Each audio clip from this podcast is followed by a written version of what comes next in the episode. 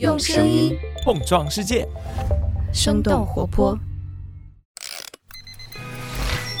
开始以来，欧美不知道你最近在社交媒体。生动早咖啡与你轻松同步日常生活与商业世界。嗨，早上好呀！今天是二零二三年的八月八号，星期二，这里是生动早咖啡，我是来自生动活泼的梦一。今天我们不仅会来关注一下扎克伯格和马斯克约战的最新动态，也想和你一块来看看苹果、华为手机的新变化。当然，门店迅速扩张的百胜中国也值得我们的关注。那就让我们用几条商业科技轻解读，打开全新的一天。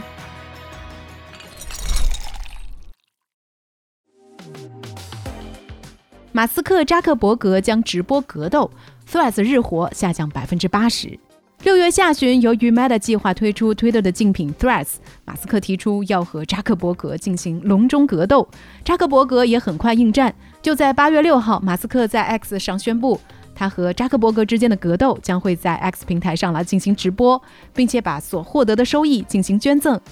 扎克伯格提议把格斗时间约在八月二十六号，并且表示应该换个更加可靠的平台来进行直播。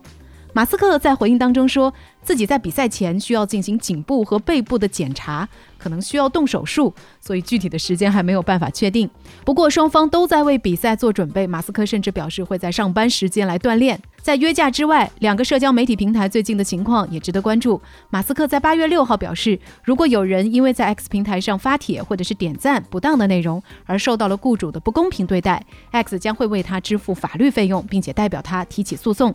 不过，彭博社的报道当中提到，马斯克想要维护社交媒体上的自由，但他本人却多次因为员工发表了对自己的批评而惩罚，甚至是解雇他们。另外，根据市场研究公司 Sensor Tower 的数据，截止到七月底，Threads 的日活跃用户数量比刚刚发布的时候下降了百分之八十二，用户每天的使用时长也从七月初的十九分钟下降到了二点三分钟。扎克伯格在八月五号的时候表示，Threads 的发展符合预期，未来将会继续丰富这个平台，比如搜索功能和完整的网页版将会在接下来的几周内推出。iPhone 十五预计下个月发布，苹果将会加强移动端 AI 的能力。根据彭博社记者 Mark Gurman 八月六号的报道，新一代 iPhone 十五系列的发布会预计在九月十二号或者是十三号举行，并且将会从九月二十二号开始销售。iPhone 十五系列是最近三年以来最大的更新。根据往年的经验，重大更新之后的新功能都能带来不错的销售增长，比如三年前的 iPhone 十二和六年前的 iPhone X。Mark Gurman 表示，iPhone 十五系列的销售前景不仅取决于新功能，苹果还需要更加努力的让用户愿意进行消费。同时，在九月的最后一周发售，也能让苹果在七月到九月的财季当中纳入 iPhone 十五首周的销售收入。Margovan 还透露，苹果正在加紧测试另一款搭载 M3 芯片的 Mac 电脑。这款产品最早可能在十月份上市。从规格上来推测，这款设备可能是下一代 Mac Mini。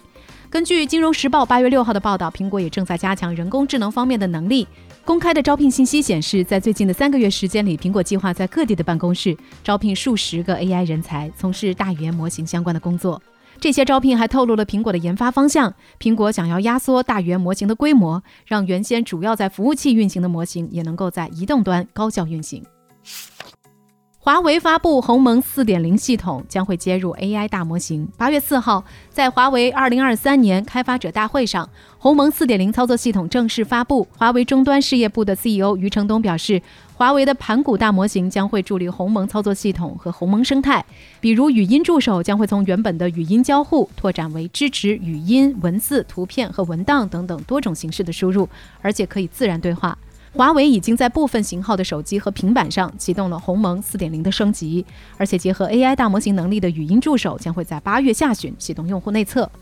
鸿蒙是华为在2017年开始研发的操作系统，起初是瞄准了自动驾驶、工业自动化和物联网等等领域。二零二一年，华为开始在手机、平板等等移动终端产品上实现了鸿蒙的规模商用。经过几个版本的迭代，截止到上个月，鸿蒙生态设备数量已经超过了七亿，开发者的数量达到了二百二十万。在过去一段时间里，华为手机出货量的下跌给第三方开发者带来了担忧，但如今的状况已经有所改善。根据市场调研机构 IDC 发布的报告，今年二季度华为手机的出货量已经重返前五名。未来手机获得工信部的净网许可证。八月四号，工信部的政务服务平台显示，未来手机已经拿到了净网许可证。不过目前设备照片还没有公布。未来的 CEO 李斌曾经透露，未来手机将会在今年第三季度发布，并且实现交付。有通信行业人士在接受媒体采访时表示，进网许可证是官方认可的设备身份证，是辨别手机等等设备真伪的重要条件。在过去两个月，未来手机也通过工信部的其他检验，并且申请了多项专利。三十六氪的报道显示，未来手机可能会是一款高端旗舰安卓手机，并且可以直接被当成未来汽车的数字钥匙。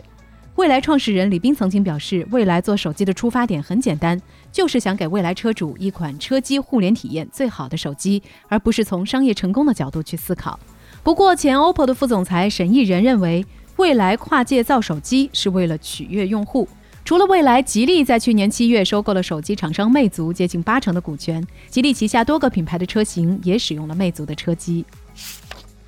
王国之泪拉动 Switch 季度销量上涨。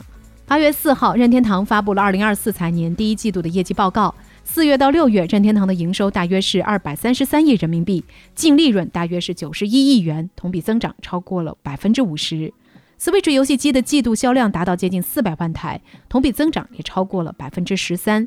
塞尔达传说的续作《王国之泪》也拉动了任天堂营收大涨，第一季度《王国之泪》的销量就超过了一千八百万套，是塞尔达系列游戏史上卖的最快的一款作品。同时，《马里奥大电影》这部成本只有一亿美元的作品，收获了超过十三亿美元的票房，同时也带动了任天堂马里奥系列游戏作品的销售。财报发布之后，任天堂表示将会维持 Switch 游戏机全年销量一千五百万台的预测。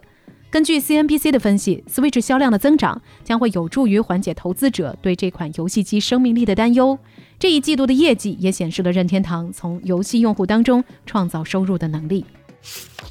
小马智行与丰田成立合资公司，布局自动驾驶出租车业务。八月四号，自动驾驶公司小马智行和丰田中国、广汽丰田三方宣布达成合作，成立一家 Robo Taxi，也就是自动驾驶出租车领域的合资公司，投资额超过了十亿元。这三家合作方当中，广汽丰田将会生产用于 Robo Taxi 的纯电动车，小马智行则提供自动驾驶系统和 Robo Taxi 的运营平台。财新的分析认为，目前市面上的 Robo Taxi 都是在量产车基础上通过后期改装，成本高昂，而且无法支持大规模的商用。今年五月，广汽埃安和滴滴也宣布成立合资公司，推出无人驾驶网约车的量产车型。小马智行这家公司是在二零一六年成立，在硅谷和广州设立了两个总部。二零二零年，小马智行接受了丰田四亿美元的投资。这两家公司在自动驾驶领域也进行过多次的合作。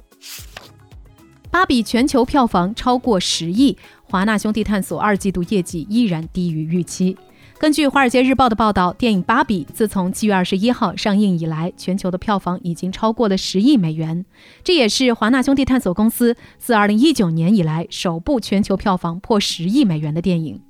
电影《芭比》票房市场大获成功的同时，华纳兄弟探索二季度业绩却没有达到预期。华纳兄弟探索二季度的财报显示，他们的收入是一百零四亿美元，同比下降了百分之四。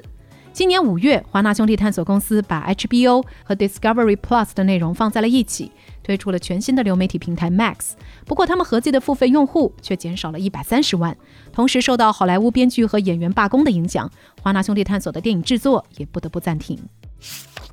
阿迪达斯净利润大跌，但大中华市场扭转颓势。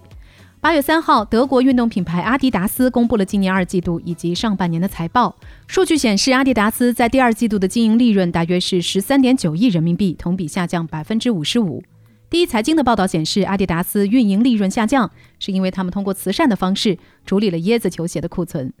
根据《纽约时报》的报道。与 Kanye West 的解约之后，阿迪达斯还有大约十三亿美元，约合九十三亿人民币的库存。从今年六月起，阿迪达斯开始销售第一批剩余的椰子球鞋。不过，今年第二季度，阿迪达斯在大中华区的表现成功的扭转了颓势，销售额同比增长了百分之十六，这也是大中华区在连续八个季度业绩下滑之后的首次增长。阿迪达斯的 CEO 对二季度的业绩感到满意，并且表示今年将会继续减少库存，开发新产品。百胜中国上半年利润超过去年全年。八月一号，肯德基、必胜客背后的运营商百胜中国公布了第二季度的业绩公告。财报显示，百胜中国第二季度的收入同比增长了四分之一，同时他们上半年的经营利润已经超过了去年全年水平。百胜中国的 CEO 在财报电话会上表示。肯德基灵活调整了营销活动，尤其是在六一儿童节当天，创下了八百五十万笔的单日订单量的新高。今年上半年，百胜中国新开了六百多家门店，而百胜中国全年开店的目标是一千一百家到一千三百家。截止到六月底，全国肯德基的数量已经超过了九千家，必胜客的门店数也首次超过了三千家。那聊到这儿，也想来问问你，你会感觉自己身边肯德基或必胜客的门店越来越多了吗？最近你还会愿意参加疯狂星期四吗？欢迎在我们的评论区和我们一块儿来聊聊吧。这就是我们今天的节目了。我们其他的成员还有监制泽林，监制一凡，声音设计 Jack，实习生亏亏。感谢你收听今天的生动早咖啡，那我们就下期再见。